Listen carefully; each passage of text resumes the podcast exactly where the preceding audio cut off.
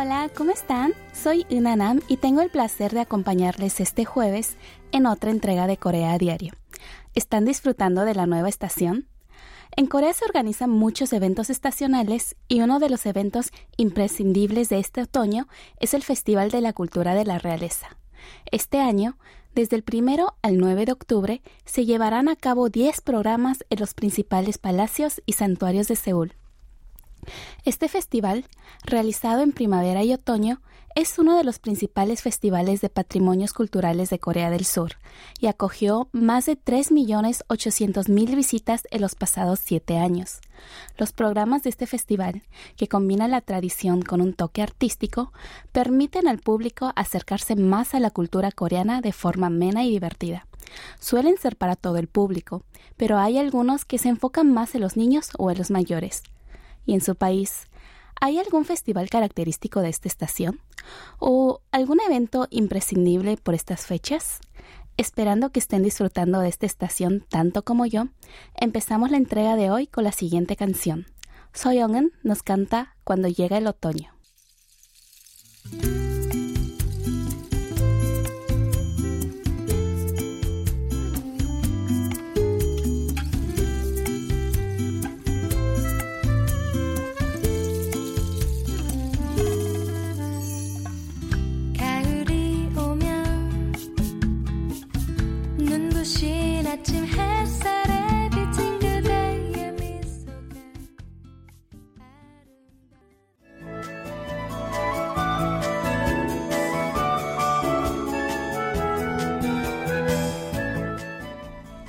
La 27 edición del Festival Internacional de Cine de Busan, BIFF, BIF, según sus siglas en inglés, se llevará a cabo en Haeundae-gu, Busan, desde el 5 al 14 de octubre durante 10 días.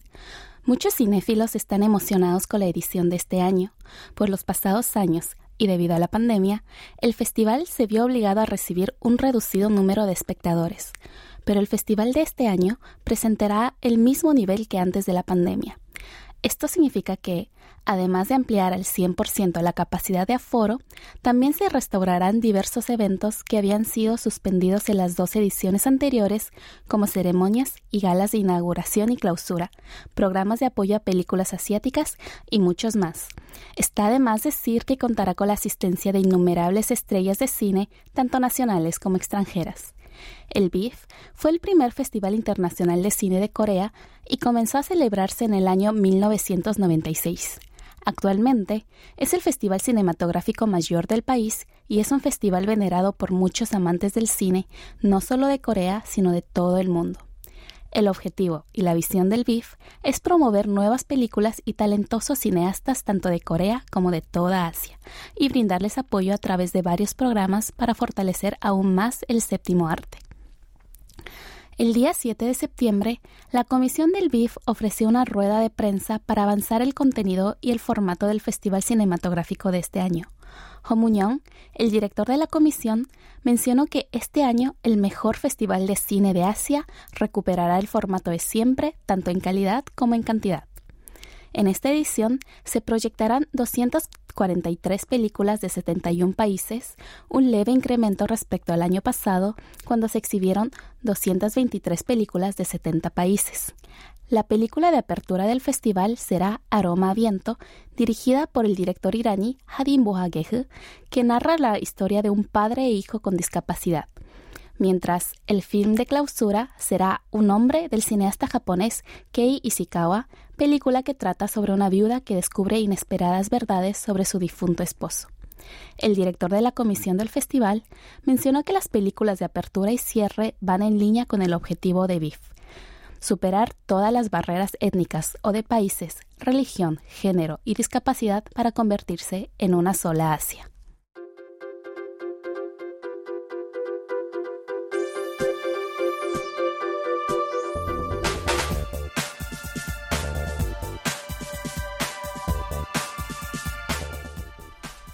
Desde que el coronavirus 19 pasó a considerarse endémico, es decir, una enfermedad que circula en una comunidad a nivel normal, han venido relajando las limitaciones de ingreso a Corea. y desde septiembre ya no es un requisito hacerse la prueba PCR antes de volar al país, noticia que va como anillo al dedo a todos aquellos que planeaban viajar a Corea, pero también a los propietarios de tiendas y grandes almacenes.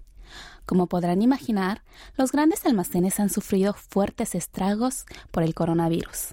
Por ejemplo, en los grandes almacenes Hyundai, en el 2020, año en que comenzó la pandemia, las ventas bajaron un 70% en comparación al año anterior. Pero este año, al flexibilizar los requisitos de ingreso, las ventas se recuperan cada vez más.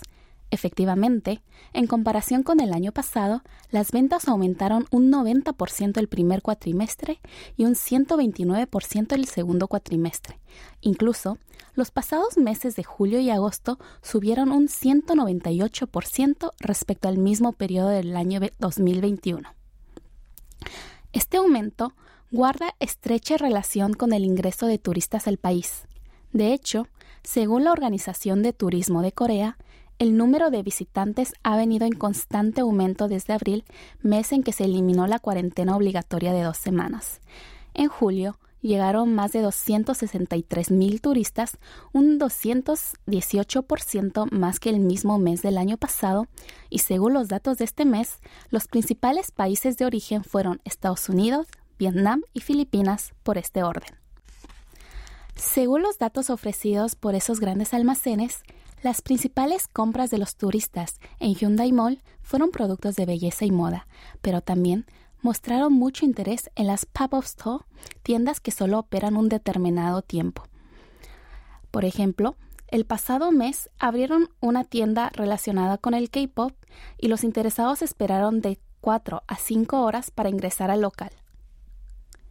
De no haber cambios, todo apunta a que esta tendencia continuará y seguirán llegando más turistas a Corea y más ahora que no se requiere de la prueba PCR antes de viajar al país, aunque perdura la que han de hacerse nada más pisar suelo coreano.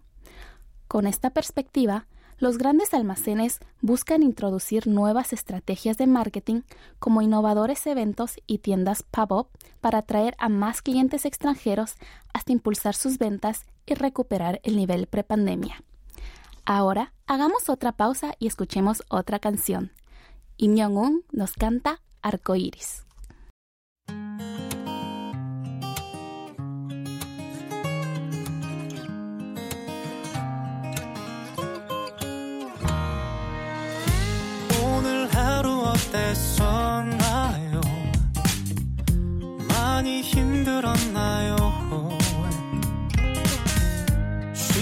않고 달려왔던 길에서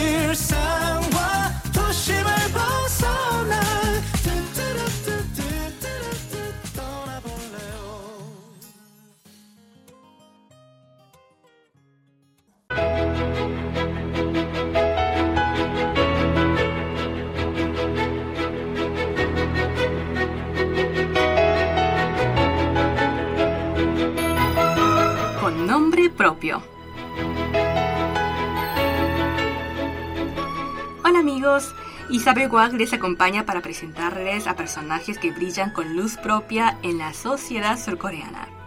Hoy en Con Nombre Propio hablamos de Kim Shin-young, la nueva presentadora del famoso programa de KBS Concurso Nacional de Canto.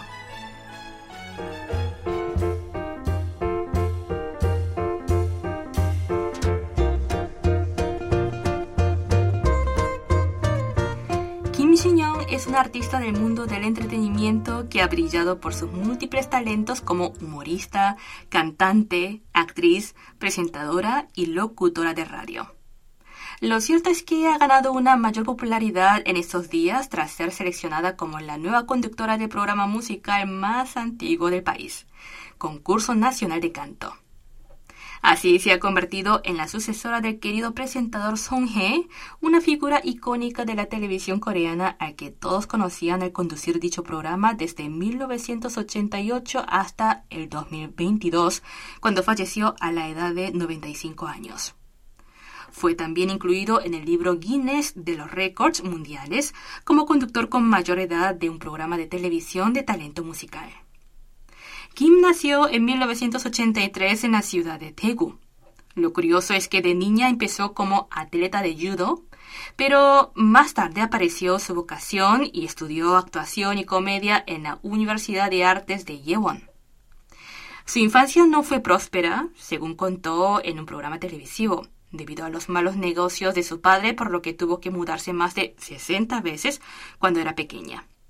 Estos traslados sucesivos le ayudaron en cierta manera a aprender dialectos, es decir, acentos, entonaciones, palabras y expresiones de las diferentes regiones del país.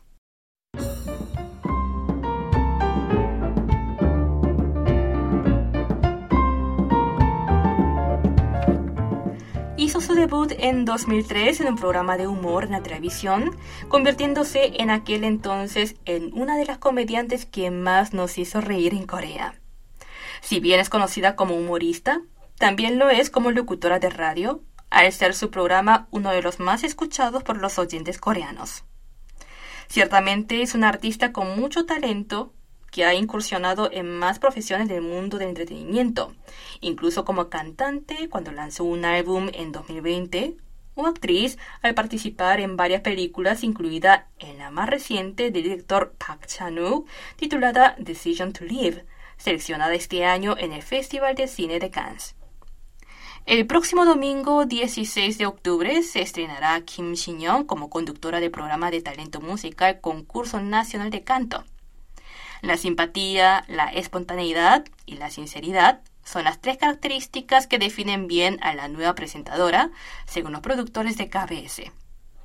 Es una artista cargada de simpatía para interactuar con facilidad con los participantes de todas las edades y regiones. Su espontaneidad para manejar momentos imprevistos y su sentido del humor la convierte en una de las figuras más populares del público coreano. Además, la forma en la que ha actuado para superar los obstáculos en su vida muestra que es una persona sincera y que podrá trabajar con responsabilidad para llevar hacia adelante el show de música más antiguo de Corea. Así las cosas, la talentosa Kim Shin-young promete llenar de alegría y diversión todos los domingos el programa Concurso Nacional de Canto y cautivar el corazón de todos los coreanos con esa profunda sensibilidad que la caracteriza como humorista humana, comportándose en algunas ocasiones como una niña traviesa, pero en otras como una cariñosa y atenta abuela o familiar preocupada por los demás.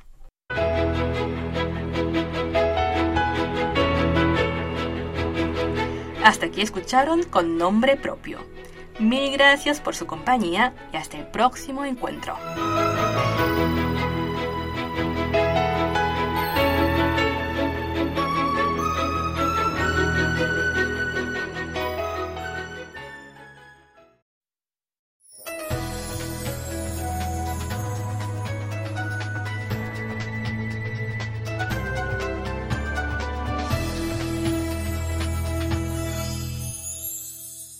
KBS World Radio. Están escuchando Corea Diario. Hoy, jueves 15 de septiembre, les acompaña la conducción Unanam.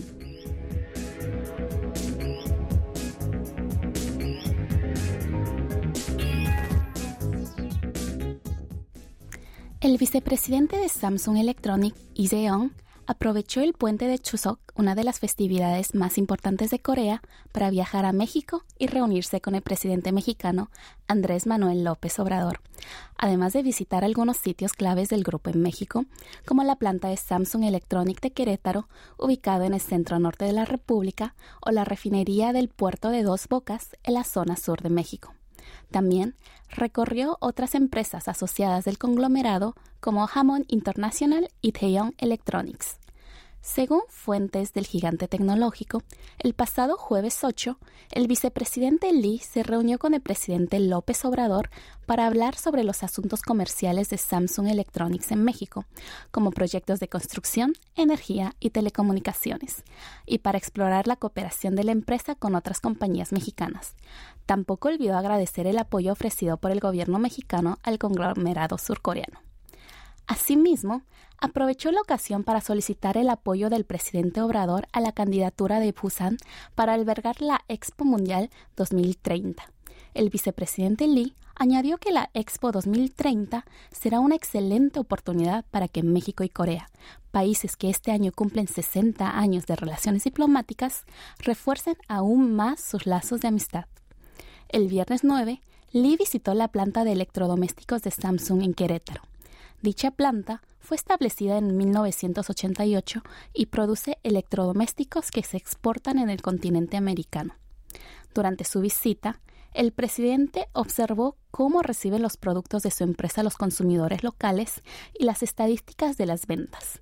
Además, se reunió con los trabajadores para almorzar con ellos en la cafetería de la planta, escucharlos y mostrar su agradecimiento por su esfuerzo y dedicación a pesar de las dificultades que trajo la pandemia. El siguiente día, el sábado 10, el vicepresidente acudió al sitio de construcción de la planta de refinería en el puerto de Dos Bocas, un proyecto conjunto de Samsung Engineering y Pemex, la petrolera estatal mexicana. Este proyecto es el mayor acuerdo de ingeniería, adquisiciones y construcción EPC que ha suscrito el conglomerado en toda su historia. Y el monto total del contrato asciende a 3.600 millones de dólares estadounidenses. Según fuentes de Samsung, después de finalizar su itinerario en México, Lee visitó Panamá y luego viajará a Reino Unido para continuar con el refuerzo de la gestión in situ y promover la candidatura de Busan a la Expo Mundial 2030.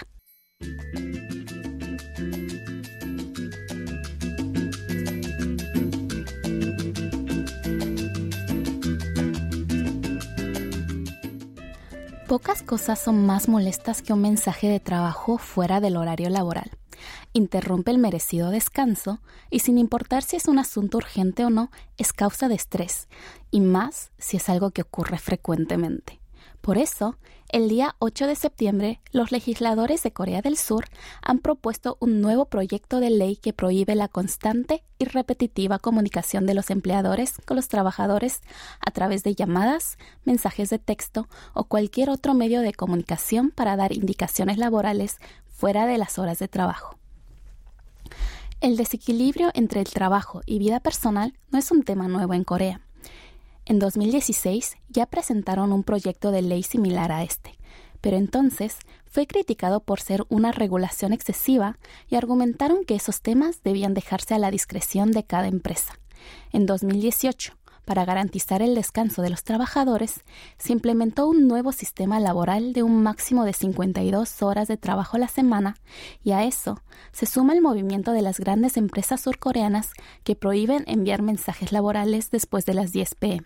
Sin embargo, a pesar de todos estos esfuerzos, todavía muchos trabajadores continúan recibiendo indicaciones fuera del horario laboral algo que se ha agravado desde que comenzó la pandemia, pues el teletrabajo ha eliminado la barrera del lugar de trabajo y lugar de descanso, y los jefes se han acostumbrado a, dar indicaciones laborales por medio de las redes sociales sin importar la hora o el lugar.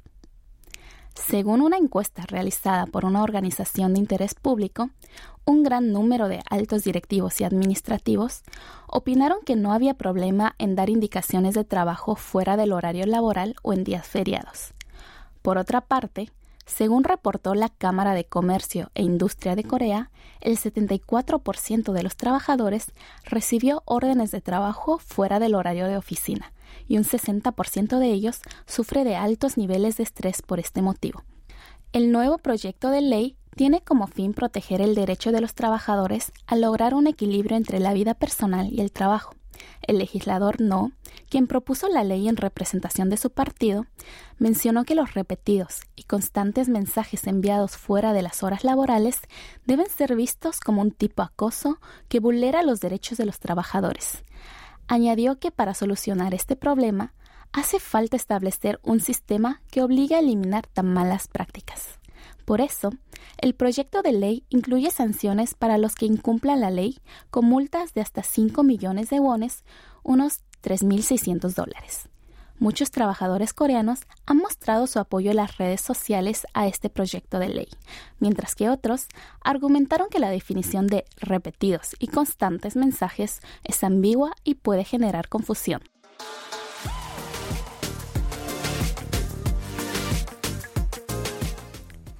Hasta aquí, en el micrófono les ha acompañado Unanam. Me despido de ustedes con la canción Dímelo de Car. Hasta el próximo jueves.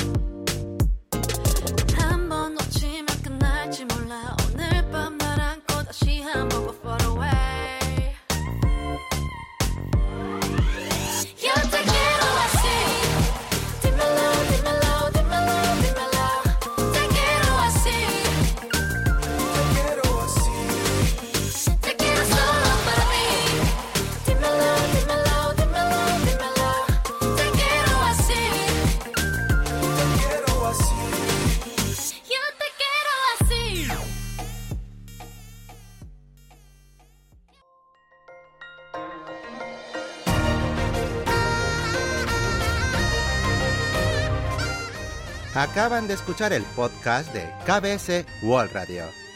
Hay muchos más contenidos en wall.kbs.co.kr barra Spanish. Gracias por seguir en sintonía. KBS World Radio.